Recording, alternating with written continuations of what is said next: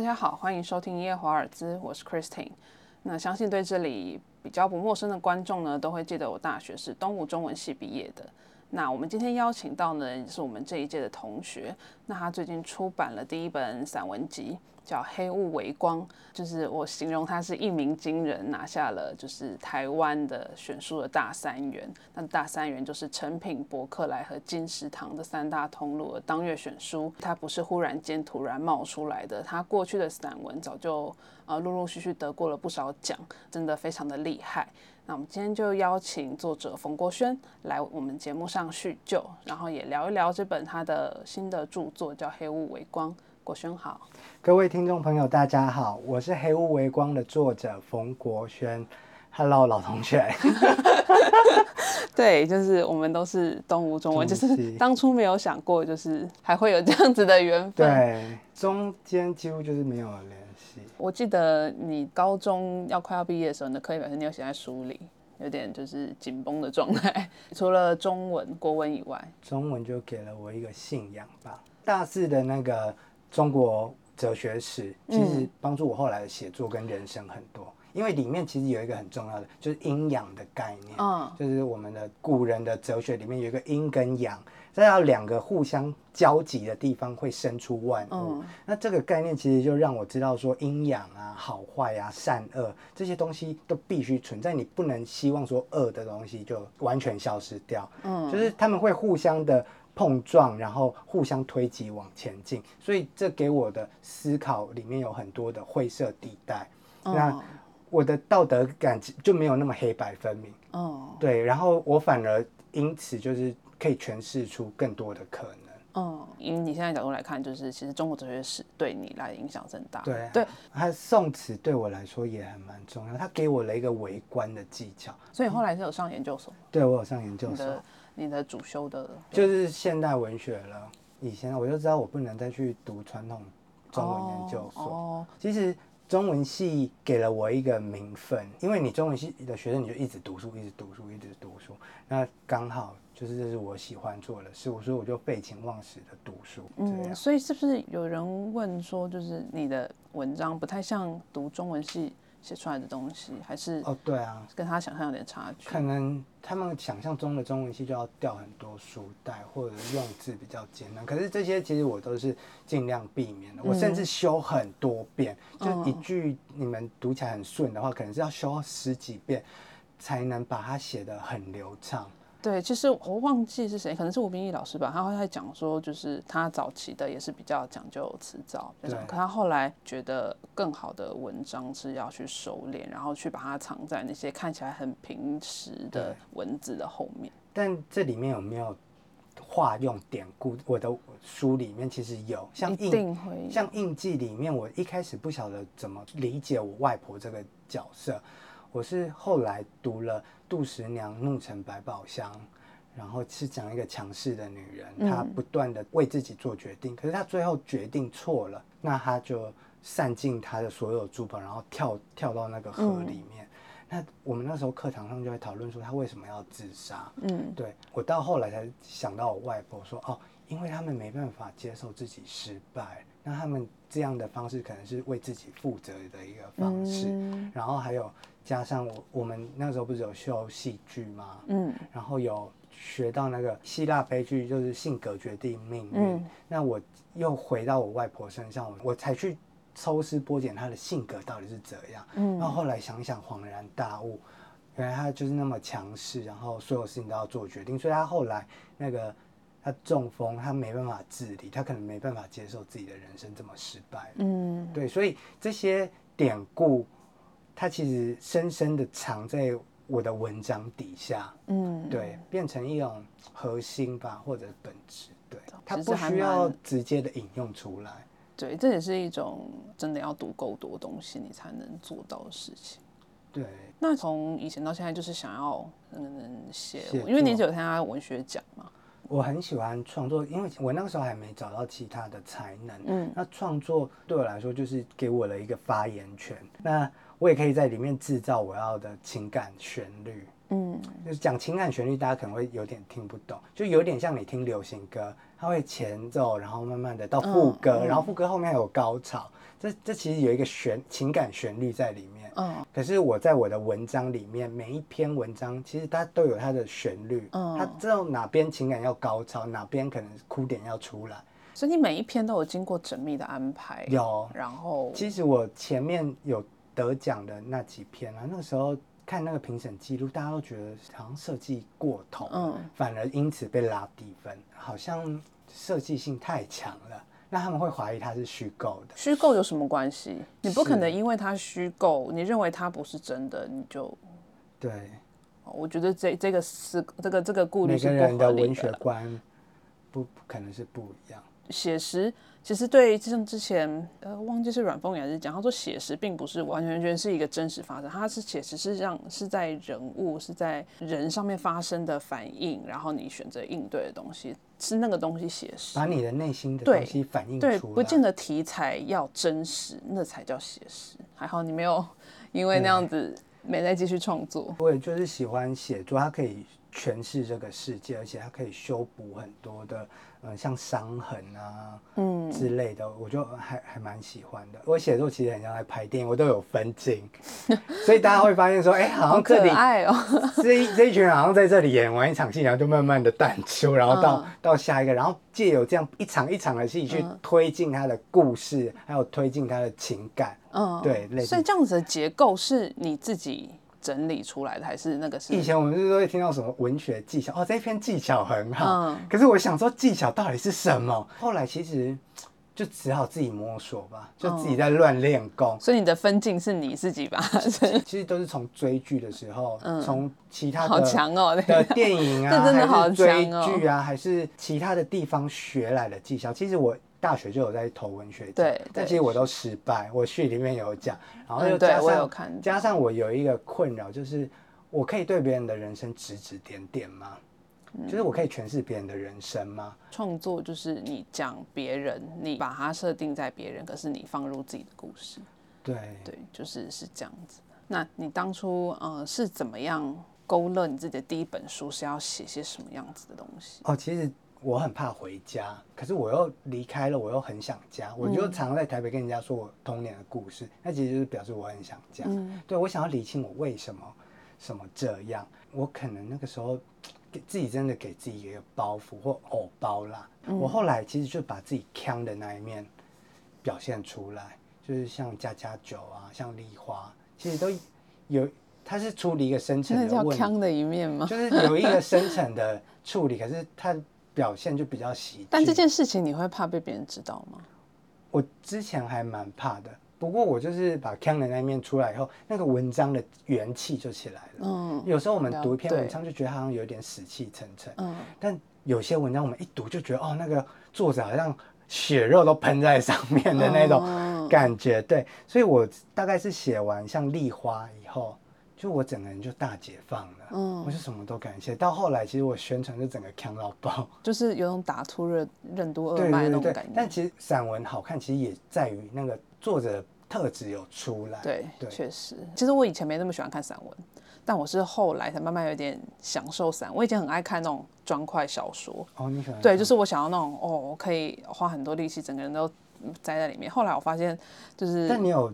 读不进去的时候，有，而且我发现出了社会之后，你更难就是沉浸在沉浸在一个小说里面，对，然后那么你必须要分神去做很多事情，在这段过程，你会不会读一读就走神，或者它的画面进不来？会，可是散文不会有这个问题，散文你随时可以停，你读完一篇，读完两篇，你要停就停。但其实有的散文写的很抽象，会不会读不进去？哎，对，要看了。但其实就是那个作者他有采用视觉性写作。哎，你的黑雾微光的命名由来是什么？哦，这其其实是写到最后一篇，就是序的最后一段，嗯，如同迷迷航在无人的海洋这样子。哦，其实我一开始有讲到说我要处理离家跟回家这个概念，嗯，可是到写到序的时候，我才恍然大悟，说我要讲的是什么。其实我最感谢的还是在我人生黑雾迷惘的时候，那些曾经慷慨守护我的微光，有点像灯塔，有点像北极星。它其实就是一直给我支撑，这样子让我往前走。原来这其实才是我真正想写。然后写到那一段的时候，我就有看到黑雾加微光，我就把它粘在一起，然后变成那篇序的题目。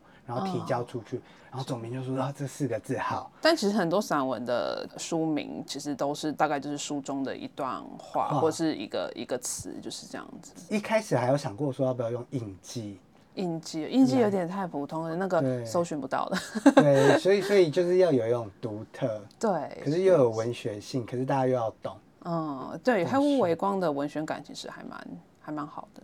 这本书其实处理了非常多的面向，就是你可以读到成长，成长是一个很重要的一环嘛。然后生死，生死是你可能都要用一辈子去消化这件事情。然后还有爱情啊、亲情啊、家庭啊，然后包括这些呃给你带来的伤痛。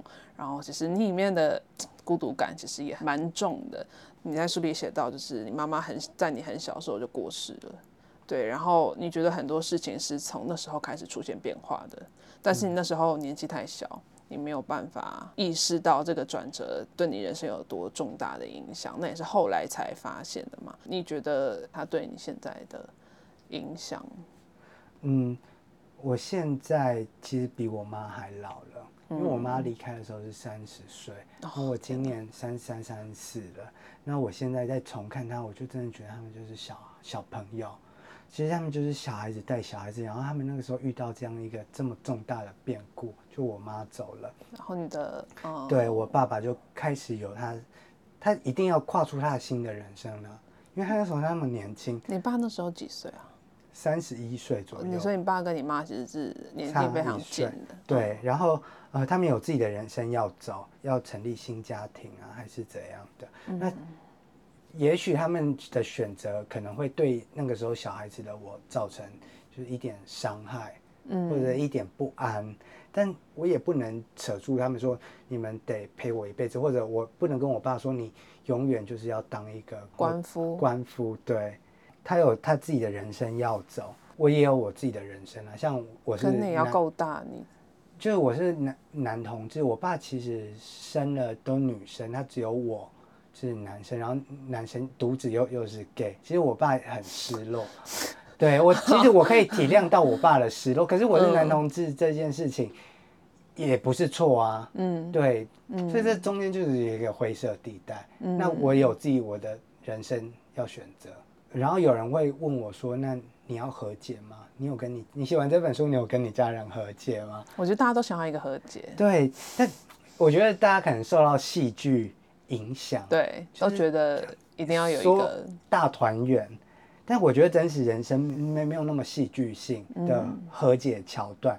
有时候我觉得和解就是你自己有想清楚了，你对于你过去堵在心里的事情你想清楚了，那也许你也跟对方道歉了，还有你现在可以体会到他。呃，这是他的人生，对，这样子，我觉得有讲清楚了，然后把这件事情放下来，就是和解。嗯，可是也许彼此的个性还是不适合继续在一起生活。如果可以各自安好，然后彼此关心，我觉得这样子就就好了。我们就继续自各自的人生，然后偶偶尔有关心，这样子就好了，就不用真的要跑回家，然后要握手，然后。哭着说要和解，很很对对，然后再叫记者来 八点档 来说，哎，我跟我爸和解了，黑五哥还要拿书拍照，昭告天下。对，那我觉得没没有必要。所以你爸有看的书吗？我爸有看我的书啊，你爸他们自己都买了。你爸也有跟你说什么吗？我爸其实很高兴，他就跟我说儿子可喜可贺这样。他他一定其实他一定很感动，我觉得他一定很感动。他看你写的那种，对，他还前几天还传讯息给我说，你那个因为下这礼拜要妈祖绕境。他说：“你有经过家里，要要可以回家哦。”对，你在书里有写你是妈祖粉，很很少有人说自己是妈祖粉，这很就妈祖的给那很很少。我小时候就住亲戚家，然后我爸不在，所以我可能会有渴望一个保护的力量吧。嗯，那是我就觉得神明就是无所不在，嗯所以我那时候就很着迷。与神明的所有的事情哦，那我们那个住的那个小镇其实蛮无聊，就是偏乡。唯一热闹的时候，大概就是那个妈祖绕境会经过我我们那里，就是跟嘉年华一样，就整个情绪都会很嗨。然后又加上那个妈祖其实很神秘，因为他就是扛着一个轿子来，然后他就坐在那个轿子里面，所以就有点像那种日本神社，你永远看不到神明，然后你就只能对着那个屋子这样子膜拜，那你就觉得那个东西好像很神秘，有一种。吸引我的力量，而且它那个神教就里面有灯，所以就会发出红红的光，嗯，然后就觉得好像神明真的坐在里面，然后不管是那种台风天啊，妈祖都风雨无阻的，一定都会来这样子，然后就跪在那个风雨路边，然后拜托妈祖，让让我的就是日子可以过好一点，嗯，所以那时候就是给了我一个很大的依赖吧。之前去进香，然后就。也有遇到一个男生，就是捧着神尊，然后我就问说：“啊，你是怎么开始拜这个神？”然后他就跟我说，他小时候他个性比较阴柔，然后被同学霸凌，从六楼被推下来，然后就坐到那个一楼的那个水泥地上，盘坐，他没事，毫发无伤。他后来屁股起来的时候，发现他底下压了一个保身符，地化街那城隍符，所以他就去。请了那个分灵，他就觉得那个神明保护救了他，就对很多这样的故事会在信徒中间流传，那这些都是很对我来说是很好的文学养分，它不一定会直接变成我的题材。所以你有怀疑过就是神啊，或是吗？会啊，我存不存在这件事情？我请那个分灵回来，我常常会想说，该不会只是一个木头吧？有神在里面，还是会不会我沿路捧回来的路上，我有什么不小心，然后那个神就飘走？人家不是说什么保身符不可以进去厕所，不然那个神就会不见。对，就类似，就类似这样的，这些其实都是宗教想象。我会去庙里请分灵，也是因为我会怀疑，说我如果请道士来开光，那他如果道士不够力，他没请到妈祖，然后请到一些那个孤魂野鬼进来要怎么办？所以我就想说，那我就干脆去庙里大庙请一尊，就有点像你去 Apple 去原厂买一个。所以请那样一尊要钱吗？结缘金。嗯，对，我很想知道，就是你当你还是一个孩子的时候，你你怎么去消化、去面对这些负面的情绪？我阿妈其实小时候都跟我说：“恋爱干哦，你要觉悟。”我阿妈的意思是说，如果没有我照顾你，嗯，你现在会过什么生活？那如果我死了，你就没有人照顾，这真的很可怕，会有一种威胁性。对，所以我就很很想就在看阿妈拜拜，他们都是怎么怎么准备的，然后什么腌酱瓜是怎么怎么弄。我想说求生意志，对我阿妈走了，我就要自己会弄。所以我小时候就很害怕这样的事情，然后我才想到说，我小时候就很爱搞笑。嗯，就是不知道为什么我永远喜欢当小丑一样逗乐大家。我现在想想，是不是我心里那时候有一种不快乐，所以我就要努力的笑更大声这样子。低潮期啊，或是你比较内在冲突的时候，其实还是有有一些人事物是拯救，就像你的微光，除了真的人以外，是不是有比如说像文学啊，或者什么？文学是啊，其实我们是住乡下嘛，嗯，那。其实很多的什么座谈啊、电影啊，其实要连要去电影院看电影都是一件麻烦的事。那个时候文学是最容易取得的方法，文学大概就是我的转泪点嘛。像三毛的《流浪》啊，就给了我我一个勇气。然后韩良露老师的书，他的书其实有很多关于生活美学的一些分享，那其实就是强化了我对于未来理想生活的。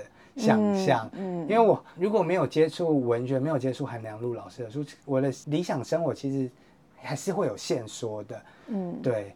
那这些都给我更开阔的想象，然后像那个施淑欣老师的大河小说，那时候其实作家很流行写大河小说，就整个大时代、大背景，那其实也都给了我心胸比较宽阔关怀吧。就人其实很渺小这样子。所以是谁培养出你看书的兴趣，还是你只就是自己自己嗯，就慢慢这样接触？大概是高中的时候才有，就是国文老师就给我们看那个三毛跟就是老师的。对，不然以前我们其实家里要取得书也没那么容易。不过，这这本书出来以后，还还有一个反应就是，哎，这是你家的家务事。细心的读者就会发现，说一开始就是关系都是很甜蜜的，嗯，甜蜜甜蜜到中间的时候，你会发现说，哎，里面的人是不是吵架了，嗯，撕裂了，嗯，然后到后来，像第四章就是出寡郎，嗯，就是我在台北的生活就集中在台北。除夕我一个人吃饭啊，那些就是宁可不回家吃饭这样子。然后到最后一篇就是回家，就是我找到一个回家的方式。嗯，对，其实它是有一个情绪的堆叠跟主轴的。那以前的经历对我现在的生活有什么影响吗？其实我就知道说陪伴很重要。嗯，因为小时候我爸其实就每陪，就是他要工作，然后他要建立他的新家庭，所以他没有时间陪我。然后我几乎就是跟我阿伯他们一起住在他们家长大。嗯，那我跟阿伯他们其实才像比较真的像父母这样子。我敢跟我阿们顶嘴啊，这样，然后我阿们会对我啰嗦啊，这样。那其实就是。亲子之间的那种美好的那个相处，对对对，我反而是在阿北阿那身上得到，那我就知道说，哦，那真的是陪比较久的那个人会变成你的家人，嗯，那个羁绊也才会在，嗯，对，所以你说羁绊血亲就一定羁绊吗？我觉得不一定，真的是陪你比较多的人，那你跟他的那种感情的羁绊才会比较深。你觉得在你这样子的成长过程中，你是怎么样去面对你的？